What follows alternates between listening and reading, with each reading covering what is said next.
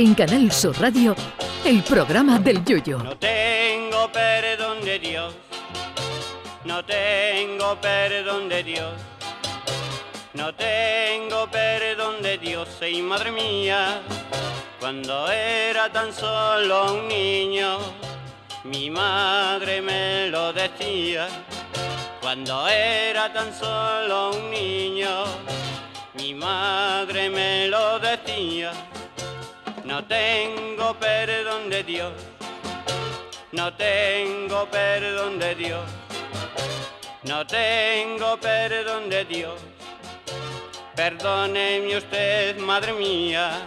Que te toquen los euromillones es la ilusión de todo el mundo, convertirte en millonario de la noche a la mañana y poder encargarle a los artesanos de las fallas de Valencia un corte de manga gigante articulado para montarlo en un camión que diga por el altavoz para todos ustedes y pasearlo por tu ciudad sin que nadie sepa de qué va eso, eso no tiene precio. Yo siempre miro el resultado de estas cosas por la mañana cuando me despierto. Hacerlo por la noche es un crimen porque si te tocan 80 o 90 kilos no duermes esa noche y no estamos ya para eso.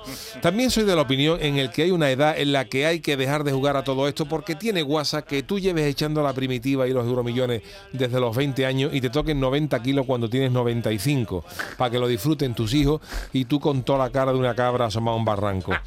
Yo creo que a estas cosas no debería de jugar todo el mundo porque hay gente que no se merece que le toque una millonada. Y oiga, no es por clases sociales ni nada por el estilo.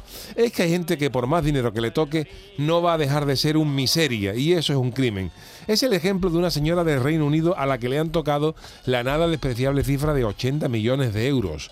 Esto sería para volverse loco e incluso admito que haya gente que con este dinero quiera seguir trabajando porque el trabajo forma parte de su vida. Vale, pero miseria siendo millonario las precisas. Esta envidiable señora dice que su principal problema, ojo, su principal problema es que los 80 millones de euros no puede cobrarlo en su banco habitual, porque lo tiene que hacer en un banco destinado a ese sorteo. Fíjate tú el problema que tiene la gachí. Dice ella que como todavía no le han ingresado el dinero y no dispone de los 80 millones, está llamando a muchos sitios para ver si puede alquilar una casa o pillar una hipoteca.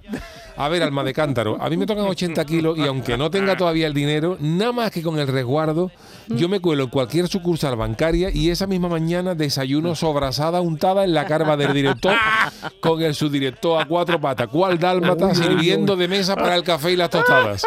Lo que yo te diga, que hay gente a la que no debería tocarle estas cosas. Pero lo mejor de la señora, lo que confirma plenamente mis argumentos y mi teoría, es que esta gachí dice que se quiere comprar un coche. Hasta aquí normal, vamos bien.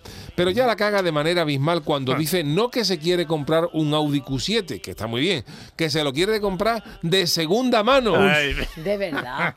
En fin, esto, No es, es para colarse en su casa, para quitarle el premio y encima ponerle una multa. Cómprese usted el coche que quiera, señora. Un Q7 o un Panda si le apetece, pero de primera mano, hija. Miseria las precisas. Yo, por si acaso, sigo intentándolo todas las semanas con la firme promesa de convertirme algún día en un digno ejemplar de ganador de los euromillones. Sin derroches, eso sí. Nada de botella de 5.000 euros de vino o suite de 35.000 euros la noche. Pero tampoco para irse de camping a la Rana Verde en Chiclana por ahorrar. Otra cosa que sea por gusto. En fin, que Dios le da pañuelo al que no tiene nariz. Ay, mi velero, velero mío. Canal Sur Radio. Llévame contigo a la orilla del río. El programa del Yoyo.